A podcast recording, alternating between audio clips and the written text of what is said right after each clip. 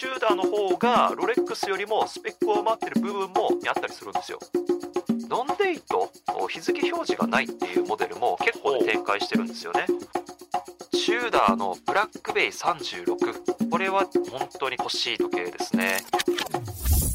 優しい腕時計。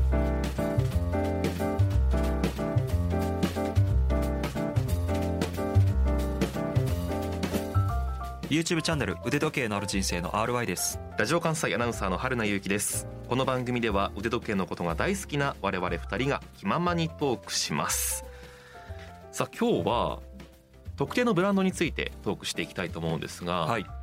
チューダーです。チューダーですね。チューダー結構ね、うん。思い入れがあって、はい。まあ、この番組のチームにもいるんですけど私の会社の先輩がはい。初めて買った腕時計で、うんうん。私が腕時計に興味を持った時に彼も一緒に興味を持ち始めて、はい。めちゃくちゃ2人でいろいろ探したっていう経緯がありまして、えー、結構ねその時に勉強した経緯もあるんですけど、うん。チューダー TUDOR 綴りはこれなんですけれどもアルバイさんチューダーチュードルどっちで呼んでますか、私はですねチューダーというふうに呼んでます、うん。まあ、これかつてはですねチュードルというふうに呼ばれていたそうなんですけども、え2018年にですね正式に日本に上陸した時に、うん。チューダーという名前で統一されていたというふうに記憶してますね。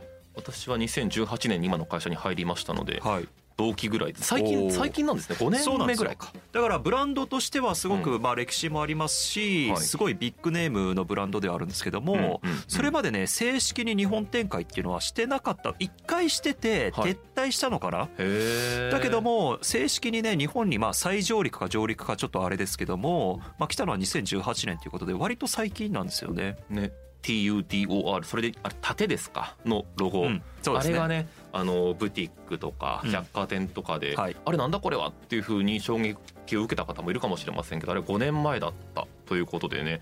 まあもうじわじわどころか勢いよく、うん。その日本の市場にも参入してきてという感じですね。本当に大人気ブランドですよね。ね本当チューダ。ーこれを聞くと今はもうちょっと高級時計というかねもうそれぐらいの認知度になってきたかなと思いますけれども、ロレックスの姉妹ブランドなんて言われ方もしています。まあ、ともすればロレックスの廉価版とかねロレックスに手が届かない人は買うみたいなネガティブなイメージも持たれがちかなと思うんですけれども、はい。そんなことはないのか？いやそうなのか？そういったあたりを今日はアルバイトさんに教えてもらおうと思います。優しい腕時計改めてチューダーについてです。どんなブランドかまず教えてもらってもいいでしょうか？はいそうですね。まあまずチューダーを語る上で欠かせないのはやっぱりロレックスの存在なんですけどやっぱそうなんもですね。はい、い。ロレックスの創業がですね1905年でして、そのですね大体約20年後ぐらいにですね、ロレックスのディフュージョンブランド、うん。まあ、つまりですねロレックスを普及させるためにうん。生まれた手の出しやすい価格帯のブランドそれがですね、まあ、はあチューダーというブランドなんですね。へであの創業者はハンス・ウィルスドルフというですねロレックスと同じ人なんですよ。であのねなんでチューダーっていう名前にしたかっていうと、まあロレックスう生まれはですねロンドンイギリスのロンドンですので、い。そのロンドンでこのチューダー家というですね、うん。まあ、エリザベス一世とかね、はい。を輩出したまあ名門ブランドあ名門家ですね、はい。家柄があるんですけども、まあ、チューダーっていうのはそのイギリスの人々にとって親しみのある名前、で、えー当時のそのチューダーのロゴっていうのはねバラのマークなんですけどこのバラのマーク何かっていうとそのチューダー家の家紋なんですよ。へえだからその家紋と名前を使ってこうイギリスの人々に浸透されるようにっていうことでこう名前とブランドのロゴができた、まあ、まさにですねこう人々に浸透されるように作られたブランド。それがですねこのチューダーだったわけですね。なるほどね。うん。まあ、ロレックスを普及させるためってことがありましたけれども、はい。まあ手が届かないけれども、その空気感とか世界観を感じてほしいそういうことですか？そうなんですよ。やっぱりねロレックスってまあ今でも高いですけどもうん。当時からねやっぱりこう高級品だったようなんですね。そうなんですね、はい、うん。でやっぱりなかなかこう庶民にとっては手が届かない。うん。だけどもそのロレックスのね技術とか素晴らしさをぜひね体験してほしいっていうことで、うん。そのロレックスの技術の一部をですね、うん。このチューダーに転用して手頃な価格で体験してもらおうっていう風な狙いがあったみたいですね。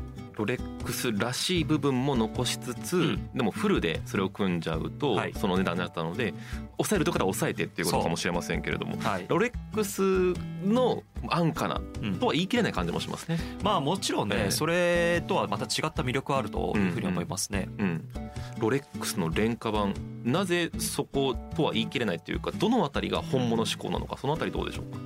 そうですね、うん。あのまあ今この現代についてなんですけども、うんやっぱりこうなんだろうな。もともとはそれこそねあのロレックスのパーツを流用したるしてるけども、まあ、例えばねリューズとかね裏蓋とかね。あだけどムーブメントはこう汎用品安い汎用品を使ってたりとかね。いわゆるこう側だけみたいな感じはあったというふうには思うんですけども、うん。まあ、現代においてはですね、うん。あのまあチューダーはチューダーで、独自のおムーブメントを開発していたりとかですね。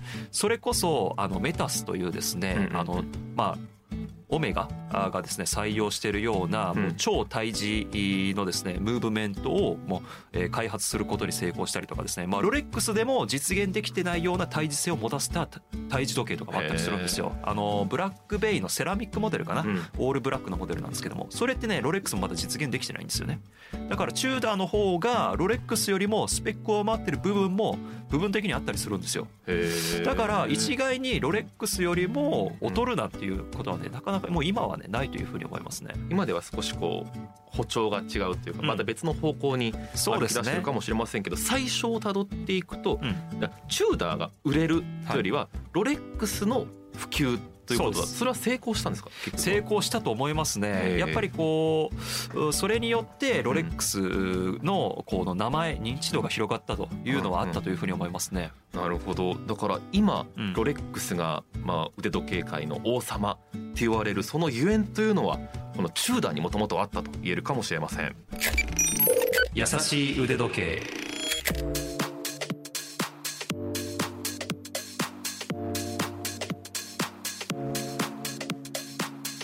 ロレックスの技術を使っているけれどもリーズナブルというのがまあキーワードかもしれませんけれども具体的にロレックスのここがチューダーに使われています、うん。それどこでしょうか？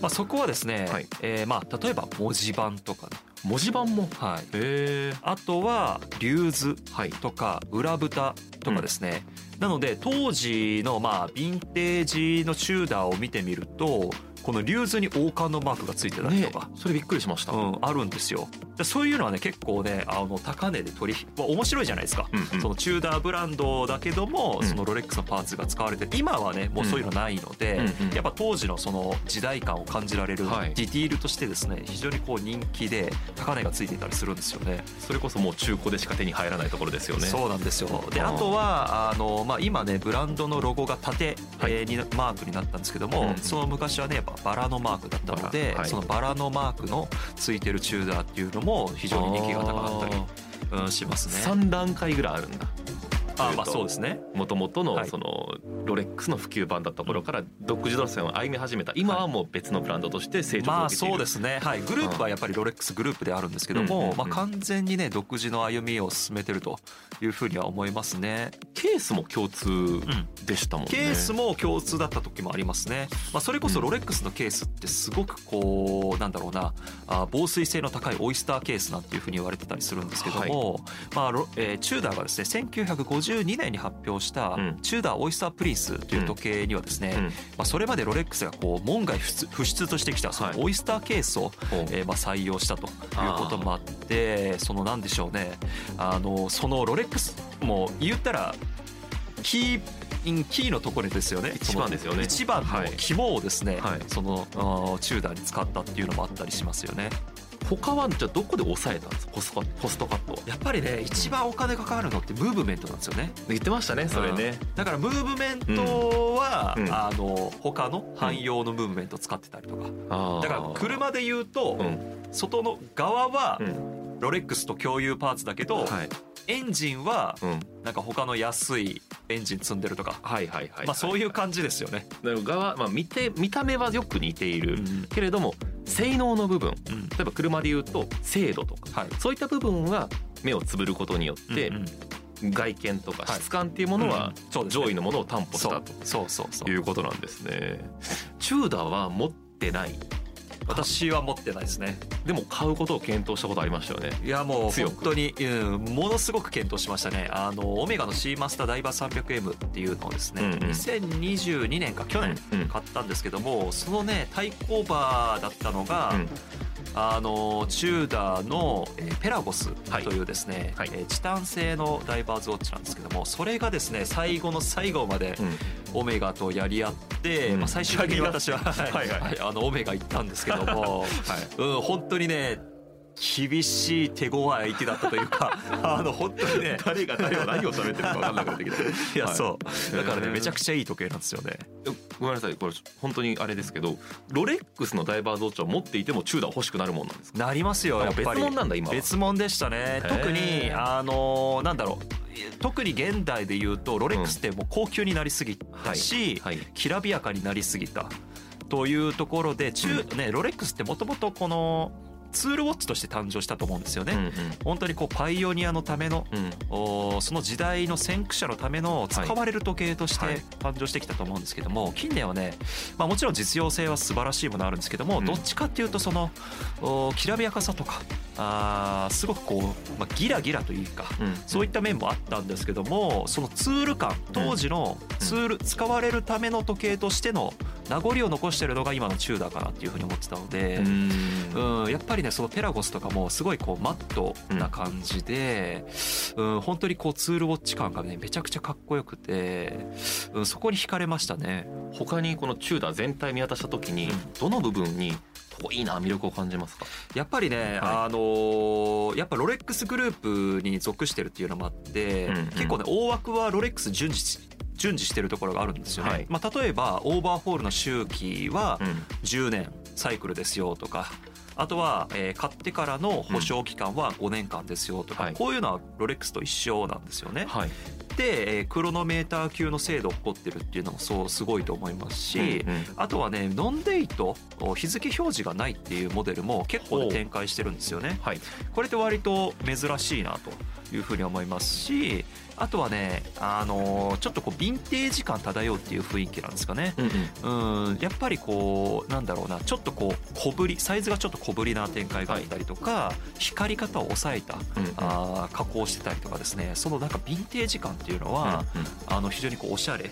で、えーこうアメリカジスタイルとかうん。うんにも似合いやすいかなっていうのは思いますね。これはねやっぱりうん。なかなかロレックスにはない魅力だと思います。私もどちらもブティックに行って見たことがあるんですけど、うん。やっぱりロレックスっていうのはもうザ高級時計です。ロレックスつけてますっていう感じがするんですけど、はい。その購入した先輩も今普通にスーツにも、うんそれから普段のカジュアルな服装にもカーベルトなんですけどね、はい。えーチューダーのブラックベイ58を使ってるんですけど、ダイバーズウォッチながらも非常に綺麗で、さっき言ったように日付もなくてというので、まあ、本当に別物と思った方がうん。今はいいのかなと思います。まあね、時にはチューダーはロレックスは買えないからみたいなね、うんこういう声も聞こえてきますけれども、はい。まあ、自分次第というかね、うん。そのどちらを取るかという今の、はい、荒井さんの話を聞いていてそのメリットを取りたいならチューダーという選択肢もありなんじゃないかなと思いました。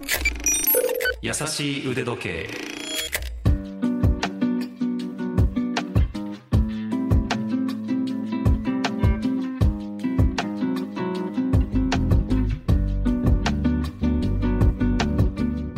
っきペラゴスを気になっていたという話しましたけど、はい。他にどうですか？気になるモデルアルバイさんありますか？そうですね。これはね以前にもお話ししたことがあるかもしれないんですけども、はい。チューダーのブラックベイ36これはですね本当にこう欲しいと思ってる時計ですね、あれですよねこの間の女性に送りたい腕時計の時にもそう。紹介されてましたね。そうなんですよ、えなので36ミリサイズなので僕が使えてもおかしくないし女性が使ってもまあ妻が使っててもうん。決してねおかしいサイズではないんですよね、なのでペアウォッチとしてもすごくこう有用だし三振ノンデートっていうことで非常にこうなんだろうなストレスフリーというか日付を合わせなくていいっていう便利さもありますしあとねやっぱ可愛いんですよね見た目が。はああのちょっとね丸っこいっていうんですか、あのインデックスが丸ドットで、はい。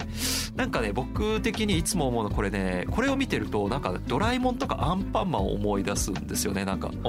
なんかねすごいフレンドリーチックな、はい。あー感じがしてすごくね可愛い時計なんですよね。なんか一つ前のモデルはこう口元が口角が上がってたみたいなニッコリマークみたいな。今もそうなんですよ。今もそうなんですか？そうだけど、えチューダーは今ねどんどんとねムーブメントを自社製に買い替えてるんですよ。え作り替えてるんですよ。本気ですね。でこれはまだ汎用ムーブメント積んでるんですね。だから安いし、えーそのに口がこうにっこりマークみたいな感じになってるんですけどそれがねもし自社ムーブになったら高くなるし、うん。そこはねなんかねにニコニコニコのこの口元じゃなくなるんですよ。横一文字になっちゃうんですよ。はいはいはいこれはもうねえー、と見ていただいて分かるんですけれども、うん。文字盤のこのなんですか1時2時を指すドットのところの下のところそう。6時1ぐらいのところ6時にロゴがこう曲線に入るんですよね。下に曲線に U の字に入ってそれが非常に可愛らしいっていう。そう。なんか笑ってるように見えるんですよ。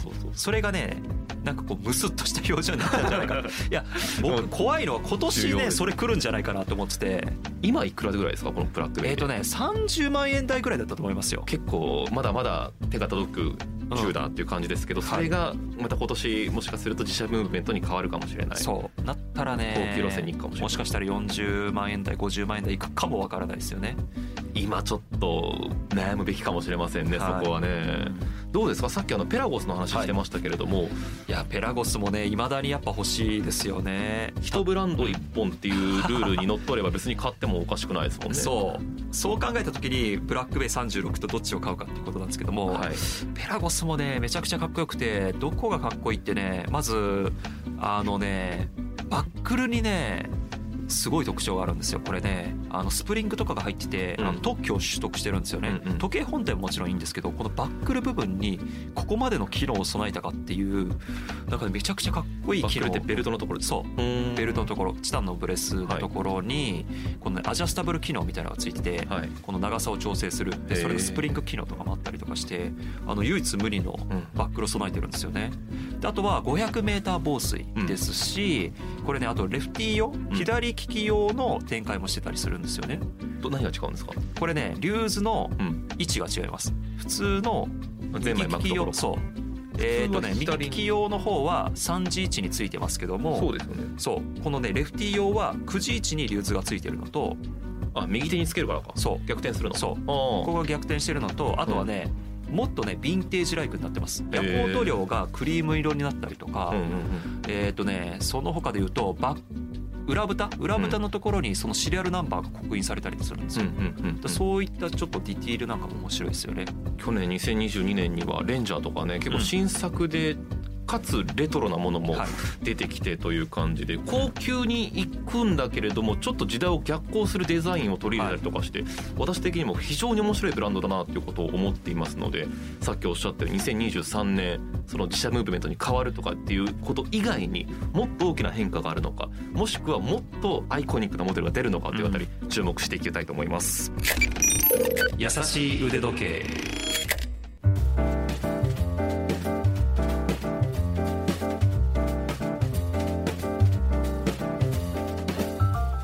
かがでしたでしょうか。今日はチューダーについて話してきました。今回紹介した情報ラジオ関西のトピックスサイトラジトピでも読んでいただけます。そちらもどうぞご覧になってください。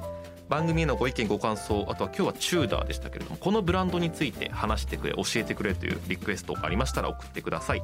メールでお待ちしています。腕アットマーク JOCR.jp ude アットマーク JOCR.jp までです。ツイッターもやっていますのでぜひフォローしてください。私の YouTube チャンネル腕時計のある人生もよろしくお願いします。次回も私たち二人が優しくトークします。ここまでのお相手は腕時計 YouTuber の RY とラジオ関西アナウンサーの春名由紀でした。それではまた